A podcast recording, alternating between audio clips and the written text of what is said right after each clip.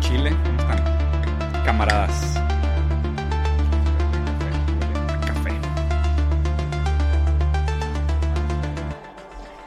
¿La canción? ¿Cómo la bajo, eh? Acá.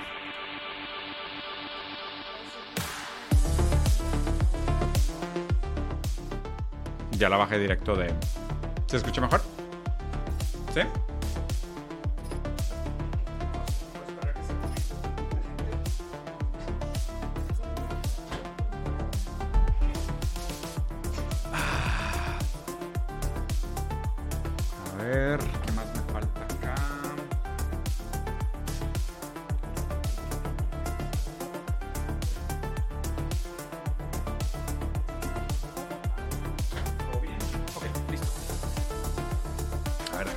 Buenas, Diego. Saludos a Chile.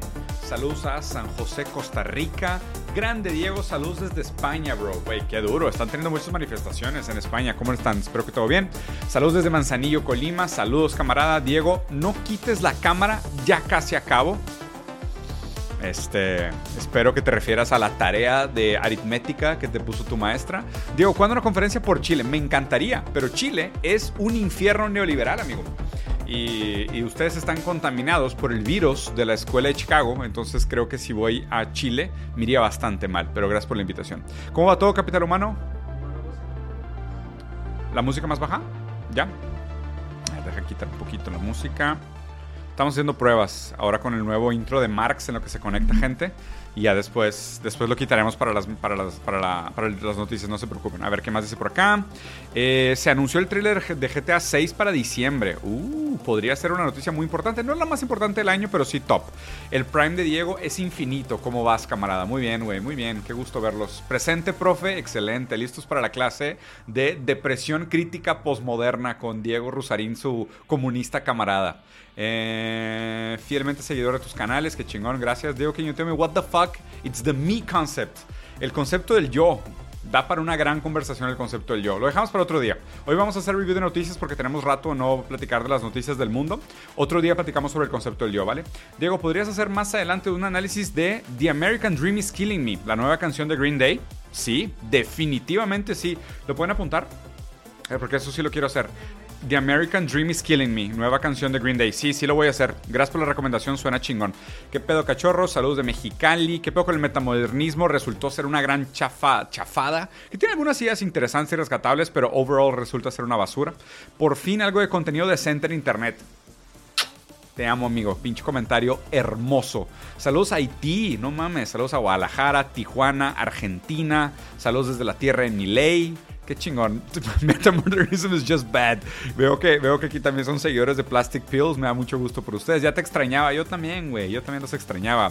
Que la neta, raza, este, les comento que estuve un poco ausente porque estaba remodelando mi oficina. Como pueden ver ahora pues, hay un poco de feeling nuevo, la iluminación es un poco diferente. Cambió bastante una parte que ustedes no pueden ver para este proyecto de review de noticias, pero pronto les tendré grandes noticias. Quiero ver en el chat solo para hacer una pequeña intervención ligeramente democrática. ¿Quién de aquí vio el episodio del tren eh, donde jugamos Dungeons and Dragons? A ver, pongan un yo lo vi, yo no lo vi, si me gustó, no me gustó. ¿Quién de ustedes vio el episodio de Dungeons and Dragons del tren? Y pongan calificación si quieren del 1 al 10. O no, escala frutal mejor. O sea, si tuvieran que calificar el episodio del tren de Dungeons and Dragons con una fruta, ¿qué fruta sería? Sandía, durazno, plátano, plátano macho. ¿Qué tipo de fruta? No lo vi. ¿Cómo que no lo vi, cabrón? No los vi, güey. Un mango, melocotón, mandarina, uva blanca. Excelente, excelente, güey, increíble. Fresa. Le pongo un mango, muchos mangos. Durazno, dos duraznos. Un champiñón, un hongo. Increíble. Excelente, excelente. El- es la foto de Marx justo después de que Engels le depositara la quincena. Así es. Exactamente, esta es la foto de Marx justo después de que Engels le depositara la quincena. Engels tenía una familia capitalista que expropiaba la fuerza de trabajo de sus trabajadores, la extraía en forma de plusvalía y esa plusvalía extraída por la familia de Engels fundió los trabajos de Marx, que justamente hoy usamos para buscar superar dialécticamente el capital que tanto nos azota. ¿Cómo ven, camaradas? Esta es mi meta. Este Marx que ven aquí al lado con estos bits. Esos son mis goals. Esa es mi meta, llegar a ser ese cabrón. Si todo sale bien, de eso me voy a disfrazar el siguiente Halloween, de Pimp Marks. ¿Qué, opinan de...? Este es, es Marx postcapitalista. Una pinche cadena de oro bañadísima, bañadísima. O sea, la pura cadena debe pesar, güey, como unos 12 kilos, sin mamadas. Un pinche guante de Thanos que cada vez que truena los dedos desaparece un pinche monopolio del capital privado. Unos lentes bañados, bañados en oro y bañados en diamante. Un bigote majestuoso y una barba que se ve tan suave como una nube. Ese es, esa es mi meta de look. Ah, y un pequeño rubí que dice que contiene el alma de Rasputín colgado de su pecho. Muy bien, ahora sí, buenos días, buenas tardes, ¿cómo están mi querido, hermoso, sensual y altamente desechable capital humano? Qué gusto tenerlos por acá. Ya tenía rato de no hacer un review de noticias, ya los extrañaba, ya hacía falta. Vamos a ver, yo creo que todo va bien, ¿eh? No, no he visto las noticias en mucho tiempo, dejé así algunas abiertas. Según yo, no ha pasado nada, según yo las cosas están al putazo. Según yo, de hecho, hay puras noticias buenas, eh, puras cosas chidas. Según yo, este, va a estar hasta aburrido el review de noticias de hoy porque, como que según yo, no, no, ha, no ha habido ninguna gran eventualidad en el mundo de la cual conversar o estoy equivocado. Según yo, todo bien, ¿verdad? ¿Todo bien? ¿Sí? Oye, gracias al que compartió mi nueva página de Facebook, que por cierto, si pueden, les agradecería arduamente que se metan a esta página, Rusarín Diego en Facebook y le piquen like. La neta, se los agradecería bastante. Como saben, el algoritmo pomposo de Facebook me tumbó mi otra página y ya no sirve para nada. Y ahora yo y mi equipo estamos reconstruyendo nuestro imperio a base de las migajas que nos sobraron. Y les agradeceríamos un like. Pero bueno, dicho esto, ahora sí, oficialmente empezamos con el review de noticias. Vamos a ver, según yo, todo bien, no ha pasado nada. Puta madre, un huracán en Acapulco, güey. Pinche Otis, cabrón. Güey, ¿qué, culero, qué culero que le pongan nombre a los huracanes y luego tú te llamas como el huracán, ¿no? O sea, ¿no les suena ojete de que ah, pasó Otis y, y tú compa el Otis de que, güey, está chupando tranquilo, güey. Es como que, o sea, no es mi culpa, ¿sacas? Y siento que hay algunos nombres que arruinamos como por estos fenómenos parasociales sin darnos cuentas. ¿Sacan ustedes también lo terrible que es llamarse Alexa ahorita? Qué hueva llamarte Alexa. Se, se me hace un gran nombre, pero qué hueva llamarte Alexa, ¿no? Igual, igual de por sí solo ya está medio a la verga llamarte Otis. Y aparte, eras el cabrón que se llamaba Otis. Viene un huracán, destroza la hermosa playa de Acapulco y todos tus compas te miran de ta madre, pinche Otis, cabrón. Típico Otis, malacopea, se tomó una cuba de más, se, le acabó la coca antes de su última cuba, la última cuba la tomó muy cargada y vean Acapulco. Chingada madre. Pero bueno, Hablando un poco más en serio, este, sinceramente mis pésames y mis sentimientos para toda la, población de Acapulco, la gente que este, perdió su casa, perdió su negocio, perdió sus familiares, este, perdió sus, ahorros, sus cosas. La verdad es que es un evento terrible, no hay, o sea, no, quisiera simplemente hacer burla de este caso porque me parece que sí hay mucho dolor humano que hay que reconocer. Es un caso importante. Pero lo que sí quiero resaltar del, huracán que acaba de azotar a Acapulco es... Eh, Primero que nada, hay que reconocer, y esto es evidente, y si para ustedes no es evidente, pues no han estado poniendo atención, que definitivamente la manera como se sufren estos fenómenos es por clases. ¿okay? O sea, el factor de clase determina en un amplio sentido quiénes son los que realmente acatan con las consecuencias de estas catástrofes naturales. Aquí hay dos puntos importantes que quiero resaltar, tres de hecho, importantes que quiero resaltar. Primero, eh, los barrios de nivel socioeconómico más bajo fueron los, los barrios con mayor número de víctimas humanas. Entonces esto para sorpresa absolutamente nadie. ¿Por qué? Porque no está la infraestructura, eh, porque no hay abrigos, porque no hay lugares correctos para evacuación, porque no están construidos con las mismas eh, normas y reglas con las que se deberían de cuidado y de seguridad. Y definitivamente también no tienen tantas opciones, ¿no? Porque recuerden también que el dinero acaba funcionando como un tipo de sistema autoinmune, ¿ok? Eh, mientras tú tienes dinero, tú tienes capacidad de respuesta frente a fenómenos que vienen a irritar tu, normalidad, por decirlo así. Pero cuando una persona no tiene dinero, cualquier cosa que venga a irritar su normalidad se vive como un enorme sufrimiento. Entonces, en este caso, pues lo primero que tenemos que resaltar es que estos fenómenos, ah, pues le duele igual a todos y le hizo daño a todos y todos sufren por igual. No, definitivamente no. O sea, la gente a nivel socioeconómico más bajo, para variar, aquí fue la que tuvo la mayor cantidad de pérdida, de pérdida humana, que es la que realmente importa. La pérdida financiera y la pérdida de capital es secundaria a la pérdida humana. Y aquí definitivamente el número de vidas está mucho mayor en la base de la pirámide en el nivel socioeconómico, que es, a mi entender, y desde un punto de vista ético me parece, donde más debería de recibir atención.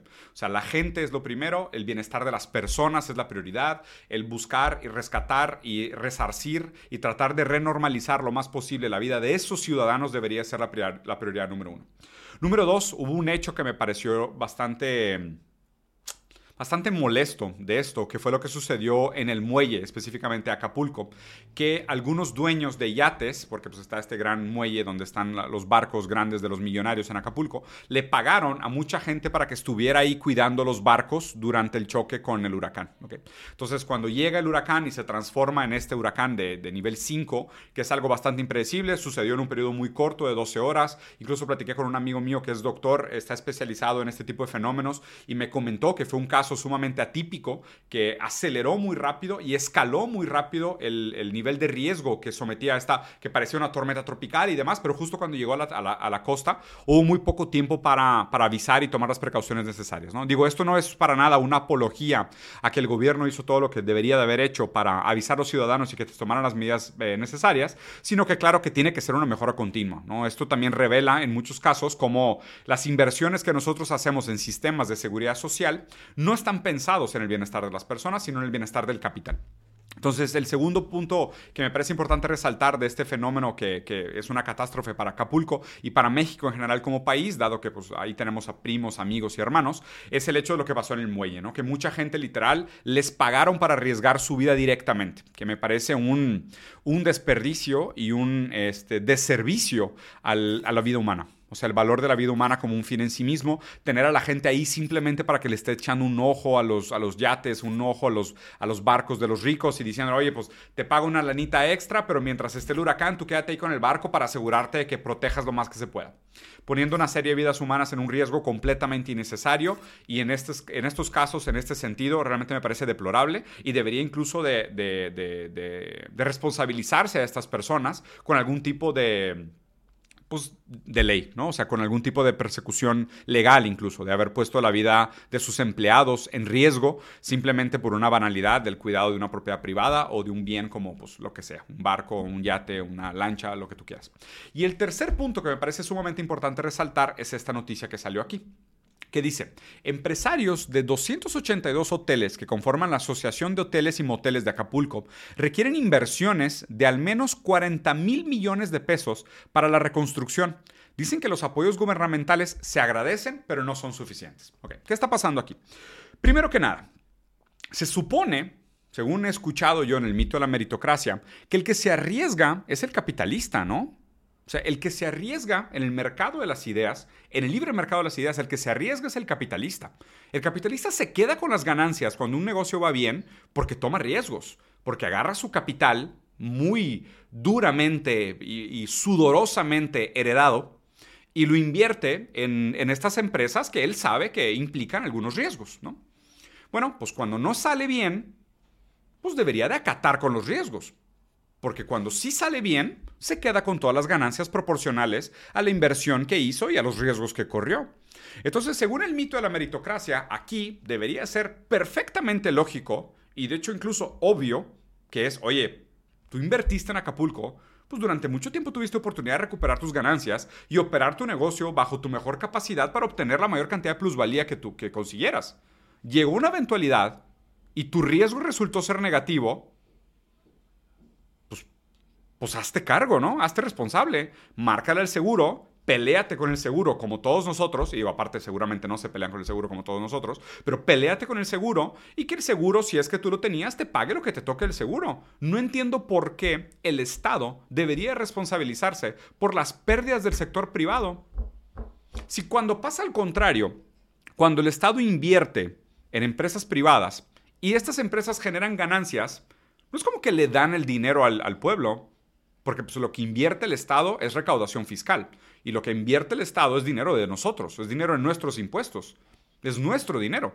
Pero cuando invierte el Estado en una empresa y paga subsidios para investigación de innovación o para eh, viajes y mantenimiento de capital humano, y después esto genera algún tipo de plusvalía, el empresario no regresa dinero al pueblo, el empresario privatiza las ganancias. Pero cuando hay eventualidades y hay catástrofes, socializan las pérdidas. ¿Qué es lo que tenemos aquí en el modelo neoliberal en el que vivimos? Privatización de las ganancias, socialización de las pérdidas. Capitalismo salvaje, supervivencia al nivel de la indignidad para los pobres y socialismo, comunismo de compas y compadrismos y echarse las manos y ayudarse y comunismo para los ricos. Eso es lo que tenemos en este momento. Entonces, el caso de Acapulco me parece brillante para hacer un análisis de este momento histórico porque revela esta condición fundamental de nuestra situación histórica. ¿no? Entonces es comunismo para los ricos, ellos obtienen inversiones del Estado y extienden la mano al papi Estado para que los ayude cuando les va mal, pero cuando las cosas van bien, privatizan las ganancias, se hacen pato y les dicen échale ganas, despiértate temprano, cómete tus almendras, ponte a jalar, el mito de la meritocracia es real. Entonces, no no apoyo al sector privado. Yo digo que hay que ayudar primero y primero y segundo y tercero a la gente, principalmente a los niveles socioeconómicos más bajos, que son los que más necesitan apoyo, y empezar por ellos y hasta que ellos no tengan su dignidad recuperada, no volteemos a ver realmente lo que sucede en el sector privado. Porque aquí la gente diría, ah, Diego, pero es que hay que ayudar a las empresas porque las empresas van a generar empleo. Y si no, toda esta gente a la que estás tratando de ayudar en los niveles socioeconómicos bajos, ¿en qué van a trabajar? Ok, ¿saben qué pasa? Si el Estado ahorita le da dinero, le da capital a estos grandes inversionistas y a estos grandes grupos. Porque tampoco quiero generalizar y decir que todos los hoteles son estas grandes fibras inmobiliarias, estos grandes grupos inmobiliarios. Es verdad, tal vez dentro de estos 282 hoteles en Acapulco hay algunos que sí son emprendedores en el sentido clásico de la palabra, no son parte de una gran fibra, era una persona que ahí estaba, que ahí, que ahí hizo todo, pero son la excepción, estamos de acuerdo que son la excepción. La gran mayoría son, son fibras inmobiliarias y grandes grupos internacionales. Lo que pasa, si nosotros decimos, no, no, no, es que el, el gobierno debería darles dinero para que ellos reactivaran la economía y reconstruyeran y produjeran empleos, ¿sabes qué pasa? El capitalista se queda con un margen de ese dinero que recibiría a cambio de nada.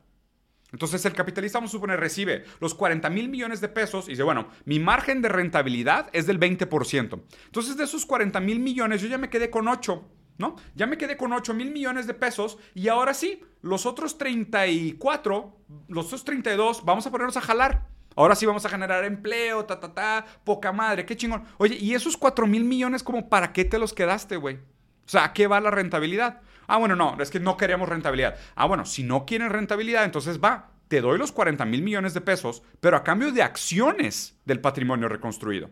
Vas a reconstruir con el dinero del Estado. Ah, bueno, entonces el Estado ahora es socio de estos hoteles que se están reconstruyendo.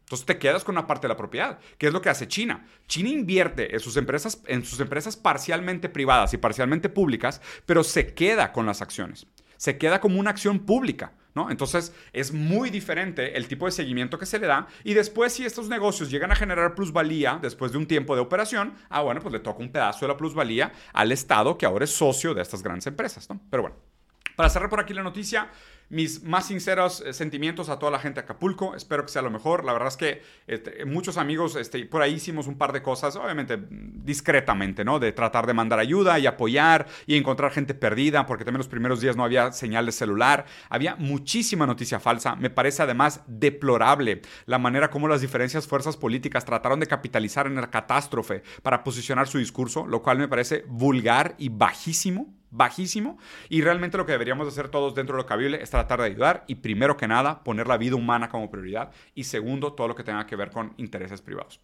Bueno.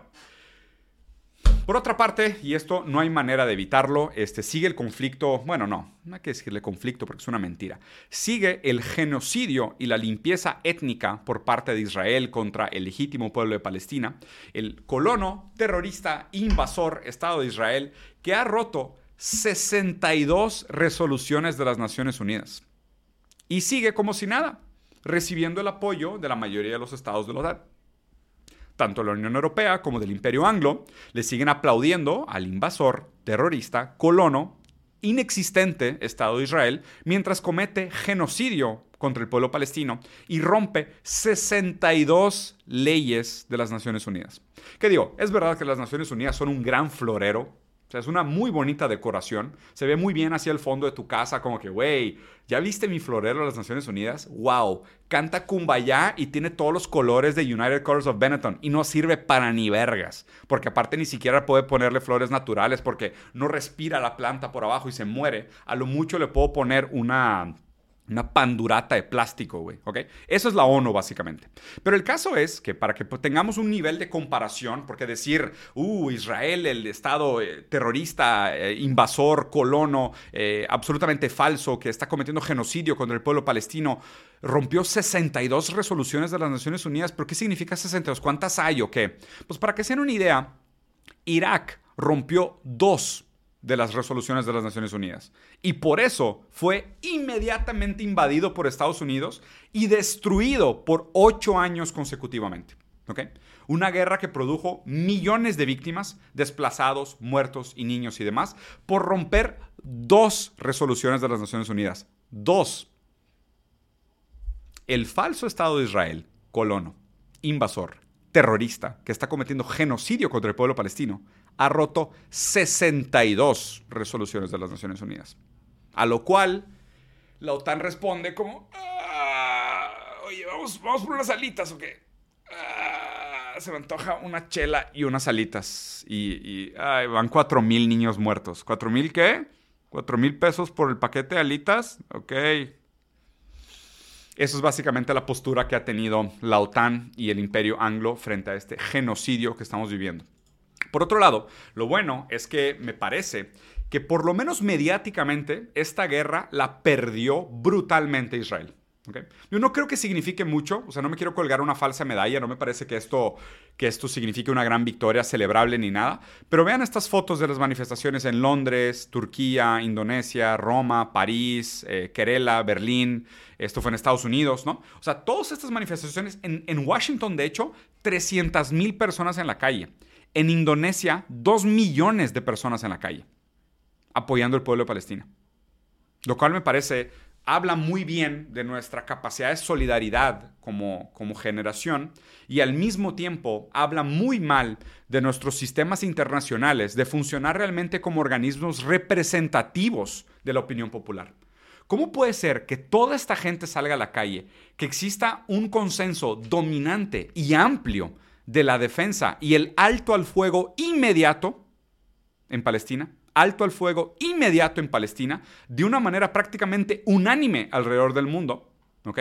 Más el hecho de que el terrorista, colono, invasor, inexistente Estado de Israel esté rompiendo 62 resoluciones de la ONU y no podamos hacer absolutamente nada al respecto. Ahora díganme, yo tengo mi fe en las instituciones vota más fuerte. ¿No? Sí, lo que nos hace falta es eso. Nos hace falta votar más fuerte. Así, cuando salga el botón de votar, güey, a la próxima, vota así con muchísima fuerza, porque a lo mejor lo que hace falta es eso. Hace falta que, este, más instituciones liberales, ¿no? Eso, es lo que nos hace falta. Más instituciones liberales, eh, más metafísica eh, sobre la ley y el derecho, más derechos humanos, abstractos en el vacío, sustentados por, la misma, por el mismo dogma religioso que se critica en los estados teocráticos del, Medio Oriente. Eso es lo que nos falta. Más dogma y más falsa creencia absolutamente ideológica en el dogma liberal, en las instituciones. Yo tengo fe en las instituciones. La ONU resolvería todo esto si votáramos más fuertes. Pues no, güey. No, no democráticamente hablando, es descomunal el apoyo que existe por el pueblo de Palestina. Descomunal.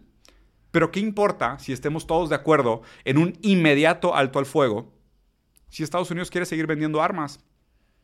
Si la Unión Europea está más preocupada por el precio del petróleo y del gas natural. Si Inglaterra está más preocupada por la situación geopolítica del Medio Oriente. ¿Qué importa la democracia? ¿Se dan cuenta? ¿Qué es lo que realmente ejerce la verdad en un determinado momento histórico? La fuerza, el poder. ¿Qué es lo que determina la verdad en un determinado momento histórico? El poder. ¿Hay poder democrático? No. ¿Hay poder institucional? No. ¿Dónde está el poder? En el capital. En el capital está el poder, amigos. Y mientras, a nosotros que nos sobra, no mucho. Pero la pregunta realmente importante para el capital en este momento histórico es, en el caso de una tercera guerra mundial, ¿qué deberían de pensar los inversionistas? Gran pregunta. Gran pregunta, amigos. En el caso de una tercera guerra mundial, alguien, por favor, piense en los inversionistas.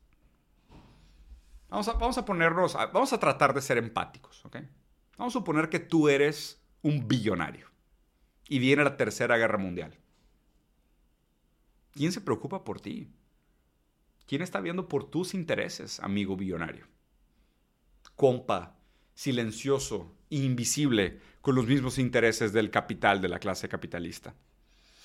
¿Quién ve por tus intereses, amigo? ¿Qué te debería preocupar de la Tercera Guerra Mundial? Sí, sí, sí. Morirán cientos de millones, tal vez un billoncito.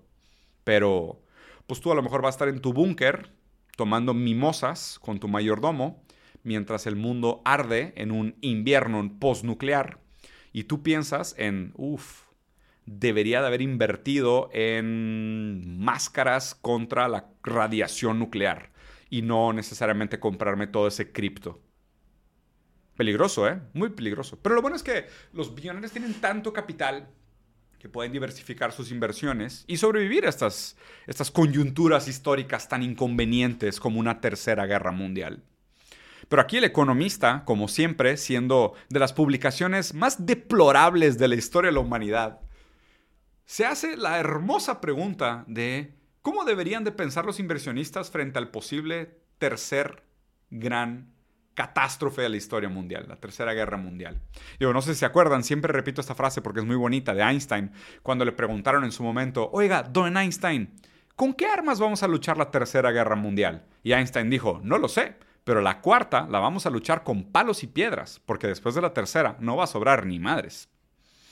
Gran tipo Einstein, un gran socialista, escribió un libro de hecho que se llama ¿Por qué socialismo? Y digo, si por sí Einstein tú escribió un libro de ¿Por qué socialismo? y tú estás en contra del socialismo y no has terminado ni una maestría, pues deberías de preguntarte, tal vez soy más estúpido que Einstein, tal vez Einstein sepa algo que yo no sé. Y la respuesta es sí, un chingo de cosas. Einstein sabe muchísimas cosas más que tú, señor libertario, eh, haciendo falacias de autoridad y de ad Este, el caso es que aquí el economista para variar saca sus garritas de cobre para lucirse realmente con su mercado, conociendo muy bien a su lector, viendo hablando de los temas que realmente importan, ¿no? Que, que aquí es para esta poca gente, digo que de nuevo, ¿no? Viendo las manifestaciones, quiero suponer que son una minoría es eh, la minoría que dice, bueno, sí, está bien, que es madre eso de Palestina, Israel, pobrecitos, y sí, qué hueva el Chile. Ya estoy harto de ver tantos videos de niños muertos tirados en la calle en medio de Palestina, en Gaza, porque Israel se le escapó otro misil o perdió otro misil, lo que tú quieras. Más bien, hablemos de los temas que realmente me interesan. ¿Dónde debería de invertir durante este periodo histórico? Porque para un verdadero capitalista, cualquier momento es una gran oportunidad de inversión. Y, en la muerte, el negocio está booming, camaradas. Y a este es el término que acuñó un escritor eh, de origen eh, hindú, pero que vive en Singapur, que es el necrocapitalismo, que es justamente que existe una relación nefasta, pero sumamente lucrativa entre la muerte y el capital. El capital en este momento histórico ha encontrado maneras sumamente rentables de transformar el sufrimiento en ganancia. Entonces, si quieren ver pruebas de esto, es tan fácil como ver cómo han incrementado el valor de las acciones de las grandes empresas de armas durante estos conflictos. Y una segunda prueba sería que la mayoría de los políticos que están envueltos con estos conflictos tienen acciones en las empresas de armas que suben de valor mientras está la guerra. Digo, se requiere tres neuronas para conectar esas tres variables, ¿verdad? Y llegar a la respuesta de soy político, soy socio de esta empresa que vende armas, si empieza una guerra van a comprar armas y yo socio voy a ganar más dinero. Digo, no, no, está, no está complicado de seguir, ¿verdad? O sea, no, no, no, puedo creer que alguien no siga esa lógica. Está literalmente demasiado simple como para no seguirla. ¿Estamos de acuerdo todos? Gracias. Pasemos a la que sí. Y como que algo. algo se me está olvidando. A ver. Huracán en Acapulco. Genocidio en Palestina por culpa del Estado terrorista invasor colono falso Israel. ¿Qué me falta? ¿Qué me falta? ¿Qué me falta? Zelensky, lo sabe, Ucrania, güey. Ah, lo tenía aquí, lo tenía a la punta de la lengua. Yo, sabía que estaba olvidando de algo. Esto era, no sé si se, acuerdan de Zelensky. Sí se acuerdan de Zelensky, ¿no? El güey este que era comediante. ¿Sí se acuerdan de Zelensky? Zelensky era un comediante muy famoso en Ucrania que, la neta, pobrecito, tuvo al Chile.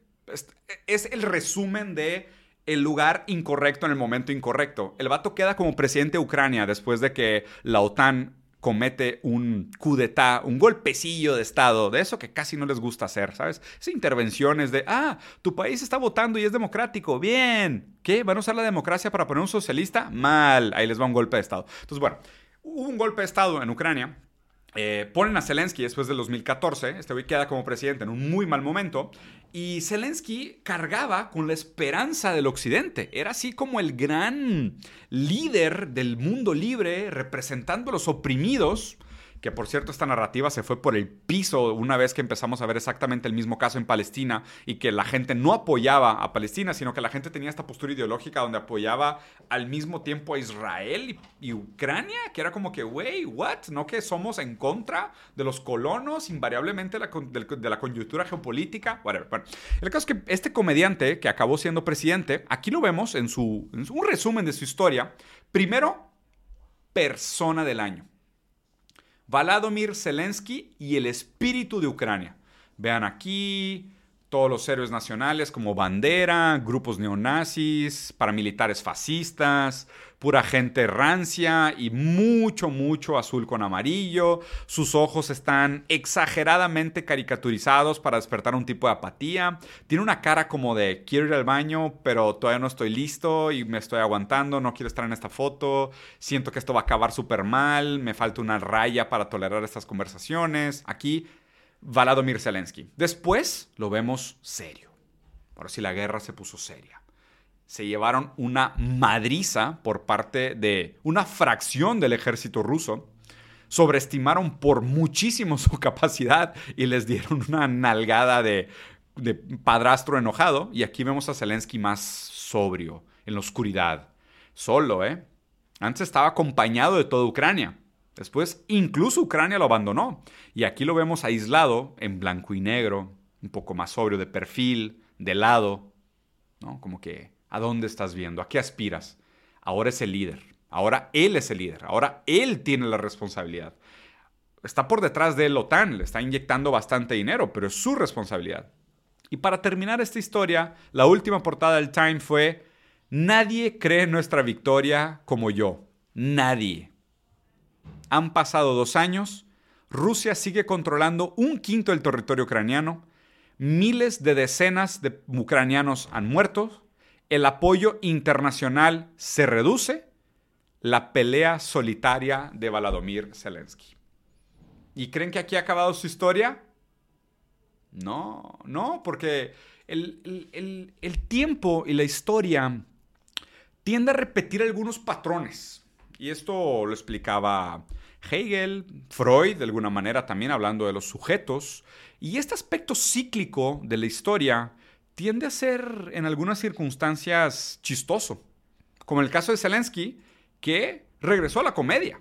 Véanlo por el lado positivo, ¿no? O sea, al final es como que, bueno, güey, fuiste un pésimo presidente, digo, títere, presidente, títere, no, no, sé, no sé si decirle títere o presidente. ¿Qué será más adecuado? Títere, ok. Fuiste un pésimo títere de la OTAN, este, te usaron para lo que se, necesitó, salió otra guerra más rentable, por otro lado, y decidieron saltar el barco y meterse a esa guerra. Aparte no está Rusia, entonces el riesgo de perder a lo mejor era menor, pero digo, no contaban con Hezbollah y lo que está haciendo Irán. Pero bueno, el caso es de que sale otra guerra más rentable para monetizar las acciones de los, eh, de los gobernantes y la grande clase capitalista internacional y abandonan a Zelensky. Y Zelensky es que, bueno, pues, pues el chiste es para ustedes, yo voy a regresar a hacer comedia. Y aquí es su primer show de stand-up después de que pierde el mandato y regresa a un club de comedia. If you can't give us, can't give us some financial support, okay, okay, please give us a credit, and we will give you back money after the war. Ah, brillante, güey.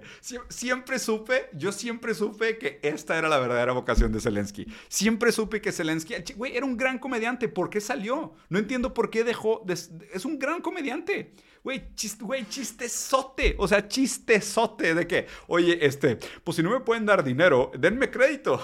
Se los pago después de ganar la guerra. Le faltó el bailecillo. o sea, faltó un bailecito. La neta, faltó tiktokear tantillo. Siento que hasta la tartamudeada estuvo bien. Estuvo bien personificada como carácter.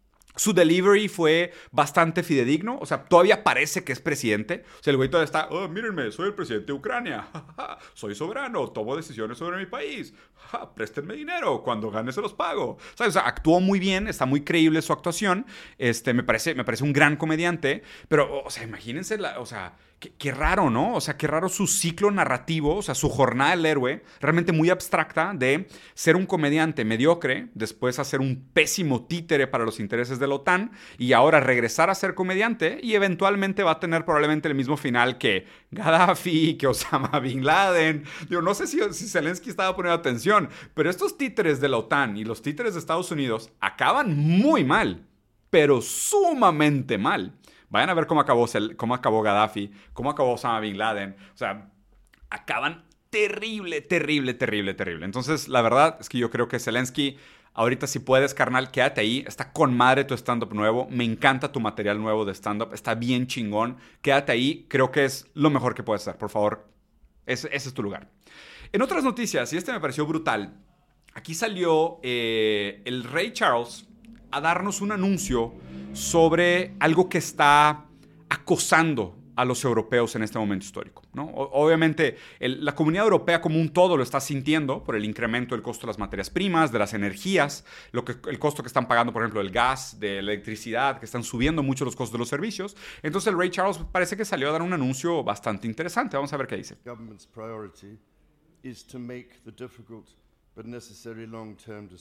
the to change this country for the better.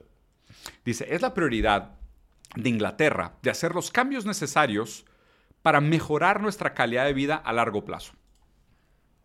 My minister's focus is on increasing economic growth and safeguarding the health and security of the British people for generations to come. Hmm, quieren asegurar el continuo crecimiento económico para así sostener o darle sustentabilidad al bienestar de las futuras generaciones del pueblo de Inglaterra. My government will continue to take action to bring down inflation, to ease the cost of living for families and help businesses fund new jobs and investment. Y eso lo vamos a hacer a través de eh, mantener controlada la inflación y reducir el costo de vida para el inglés promedio. My ministers will support the Bank of England to return inflation to target by taking responsible decisions on spending and borrowing. Hmm, es, aquí van a apretarse el cinturón, como ha pasado históricamente muchas veces, rindiendo pésimos resultados históricos. Pero lo que me parece increíble de todo esto, ¿sabes qué es? Que un anciano decrépito, cuyas manos están más hinchadas que las de Thanos, y ahorita les enseño una foto si no me creen, que salga vestido con una túnica adornada con oro y diamante robados, robados, de los rincones más lejanos de todo el planeta, y un diamante del tamaño de un testículo de venado arriba de su corona, para decir que está preocupado con el incremento del costo de vida de Inglaterra.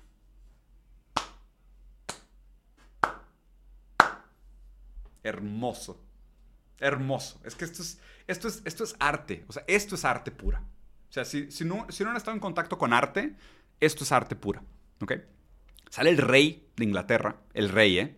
En el año 2023, vestido con joyas bañadas en sangre de países colonizados y robadas de todos los continentes del mundo, y un puto diamante del tamaño del testículo de un venado arriba de su corona, en el año 2023 a decir que comparte la preocupación con el aumento del costo de vida de la clase trabajadora de Inglaterra.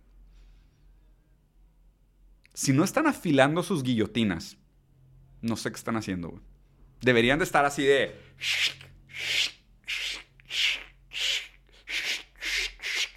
¿Qué, güey? ¿Qué dijo? ¿Que está preocupado con el costo de vida? Hijo de su deberíamos estar afilando guillotinas a una velocidad nunca antes vista en la historia de la humanidad.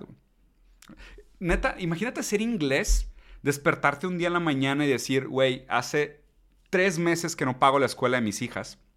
Están a nada de correrlas. Vamos a comer otra vez pinches frijoles refritos de la más desabrido del universo, porque dígase de paso que la comida inglesa es la peor de la humanidad. ¿Ok? Estás endeudado en todos los sentidos históricos. Tu patrón te acaba de quitar algunos de tus privilegios laborales.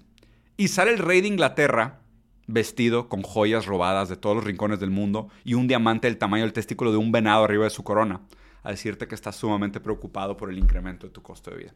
Y por si no lo habían visto, vean esta asquerosidad. King Charles Hands. Yo las vi, así que ustedes también la van a tener que ver y se joden. Estas son las manos del Rey Charles y no, esto no está photoshopeado. Vean esta asquerosidad, háganme el favor, cabrón. Vato, al chile, deja de comer sodio, deja de chupar alcohol, ve con un doctor, párate de cabeza un mes, güey. No sé, haz algo, cabrón. Qué puto asco, güey. ¿Qué le pasó a sus manos? Y aparte el vato todavía tiene el pinche descaro de ponerse el anillito este en el dedo meñique, que está más obeso que, digo, y nada contra la obesidad, eh, o sea, no es, un, no es un comentario de body shaming. Pero el vato tiene todavía el descaro de ponerse este puto anillo de oro en ese dedo obeso. Vato, Ayuno intermitente, güey. A Chile. Yo llevo un mes haciendo ayuno intermitente de 18 horas y después comiendo solo 6 horas al día. Y llevo 9 kilos abajo y tengo 40. Está bien, a lo mejor a ti no te va a hacer el mismo efecto que a mí, pero estoy seguro que sí te ayudaría, güey. Deja el brandy. Deja el café con un kilo de azúcar y galletitas a las 6 de la tarde. Y por favor, quítate esa corona con un testículo de venado de diamante de la cabeza, que es ridículo, ridículo. Y ve con un doctor. Porque aparte, esto al chile no es normal bajo ningún sentido de la palabra. Ah, la madre, su pie todavía está más feo que su mano.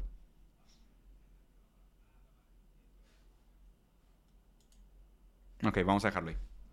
En otras noticias internacionales importantísimas, ahora que hablamos de la guerra de Ucrania y de la masacre genocida por parte del invasor colono y real terrorista Estado de Israel contra el pueblo palestino legítimo del, río hasta el mar, Palestina será libre. En otras noticias internacionales de conflictos geopolíticos, Bad Bunny está enojado con sus seguidores porque les gustó una canción de AI. ¿Algo así? ¿Sí, no? ¿Es, es eso? A ver, historia bien contada. Eh, no es nada nuevo que se puedan hacer canciones de AI. No es nada nuevo que podamos fingir la voz de personas públicas de las cuales tenemos acceso a una serie de, datos sobre su, voz de manera histórica y podamos reproducirla. Entonces la gente hizo un mashup chingoncísimo entre Bad Bunny, Justin Bieber y, y Daddy Yankee. Y, y es un rolón, ¿eh? Dígase de paso, es un rolón. Y Bad Bunny se enojó y salió a su grupo de Telegram, en el cual tiene, como, si no me equivoco, como 19 millones de followers en su grupo de Telegram y el vato les escribe así como al vacío, lo cual debe sentirse extrañísimo. Y escribió, si a ustedes les gusta esta mierda de canción que está viral en TikTok, sálganse de este grupo ahora mismo. Ustedes no merecen ser mis amigos y por eso mismo hice el nuevo disco, para deshacerme de gente así. Así que chuchu afuera, chuchu fuera. Ok. Primero, Sálganse de este grupo ahora mismo es el meme de sálganse de internet, quiero estar solo, hecho realidad. Bad Bunny lo hizo, Bad Bunny hizo el meme realidad, sálganse de internet, quiero estar solo. Sálganse de internet, no quiero que sean mis amigos. Segundo, ustedes no merecen ser mis amigos. Y si su idea de amistad es, yo les insulto y les digo cosas, y ustedes lo único que pueden hacer es reaccionar a mi comentario. Imagínate qué extraño tener un comentario en tu chat que tenga 109 mil reacciones. ¿Ok? Digo, para él, sus amigos es la gente que reacciona a su comentario. Lo cual, a ver, comentario de compas, seguramente Bad Bunny nunca va a ver este video, pero sí, sí, esos no son amigos. Con los amigos hay interlocución. Con los amigos hay escucha. Con los amigos hay intercambio de conceptos. Con los amigos hay un vaivén de ideas. Y seguramente para cuando llegas a niveles muy altos de fama, debes sentirse una soledad monstruosa. Una soledad que realmente debe producir un dolor terrible. Y en ese sentido, te mando un abrazo, Bad. Ojalá encuentres amigos de verdad y seguramente los tienes. Pero estas 109 mil personas que reaccionaron a tu comentario y los 18 millones de personas que están en tu grupo no son tus amigos. Así que no merecen ser mis amigos y sálganse del grupo Suena un poco déspota y aparte bastante desconectado a la realidad en un sentido de que merecen o no ser tus amigos por sus gustos musicales. Y ahora hablemos del hecho en sí, que es saber, está enojado porque alguien con inteligencia artificial logró replicar su estilo de una manera tan fidedigna que logró conseguir mucha aprobación pública abiertamente en Internet. ¿Qué pasa aquí? Walter Benjamin hablaba del aura que existe en el arte. El arte real tiene aura, tiene algo, ¿no? Tiene un je ne sais quoi, así en francés, tiene un no sé qué, tiene un aura que la distingue de todas sus réplicas. Y obviamente lo interesante aquí es que el aura de la obra artística no es un atributo intrínseco de la obra artística intrínseco, como dice Roberto Martínez. Hay que citarlo, ¿no? O sea, yo cuando digo estética contingente me citan, yo cuando digo intrínseco invoco a mi buen amigo Roberto Martínez. Entonces, bueno, el caso es que el aura no es un atributo intrínseco de la obra de arte, sino que el aura surge de la obra de arte durante la época de la reproducción masiva industrial capitalista de manera retroactiva. ¿A qué me refiero? Un artista hace una canción, millones de personas tratan de imitarlo y la imitación no llega a la obra del artista. Porque la obra del artista tiene aura, no puede ser imitada. Tú cuando ves el cuadro de la Mona Lisa, sientes un aura del cuadro de la Mona Lisa. Las copias, las impresiones, las fotos, los pósters no tienen ese valor imponente del aura de la obra de arte que pueda tener una pintura, una escultura, incluso una canción, un poema, una gran fotografía. ¿Qué pasa en este caso? Donde la inteligencia artificial logró no solo replicar la obra de arte original del artista, en este caso Bad Bunny, sino que la superó. La obra del artista no tiene aura. Carece de alma. ¿Por qué carece de alma? Porque la música popular en este momento de capitalismo tardío es prácticamente una fórmula. Pones ahí unos cantantes famosos, frases de moda, hoy en Netflix seguimos, seguimos despiertos, ¿no? Pones estas frasecitas catchy con momentos virales y matchups y grititos y sonidos de fondo y la inteligencia artificial es su magia y la fórmula produce un resultado perfectamente en línea con las expectativas del consumidor de contenido y entretenimiento. Pero esto revela un punto mucho más profundo, que es aquello que antes se consideraba como arte, en contraste con la reproducción industrial, se reveló que no tenía aura para empezar. Lo que le duele en este caso a Bad Bunny no es solo el hecho de que su relación con sus amigos se pruebe indeseable o insuficiente contra sus expectativas, sino que además su producción artística desalmada. Muy bien. Capital Humano, los dejo por aquí porque estoy trabajando en un proyecto nuevo que me encanta y estoy sumamente contento. Por eso he estado también a lo mejor un poquito más ausente de redes de lo que me gustaría estar. Hoy en la noche viajo a Panamá, un lugar que me encanta, que también sé que está pasando por un momento complicado y voy a ver a mis amigos allá y me invitaron a grabar una película y estoy muy contento. Estoy haciendo una serie de proyectos nuevos que están muy interesantes. Regresando de Panamá, la siguiente semana prometo conectarme en las tardes para que platiquemos y hagamos un par de lives aquí en Twitch para cotorrear y poner los asuntos y los chismes sobre geopolítica, filosofía, y revisión de música. Les voy a explicar el concepto del yo, que dejé pendiente también. Y pues nada, espero les haya gustado. Como siempre, un placer estar con ustedes por acá. Si llegaron hasta aquí, paro, vayan a la página de Facebook, píquenle me gusta, no les cuesta nada. Compartan un par de videitos, nada más para ayudar al algoritmo. Estamos tratando de combatir el algoritmo liberal que domina la lógica de redes sociales. Me ayudaría bastante, se los agradecería. Y nos vemos muy pronto. Adiós, Capital Humano. Hasta luego.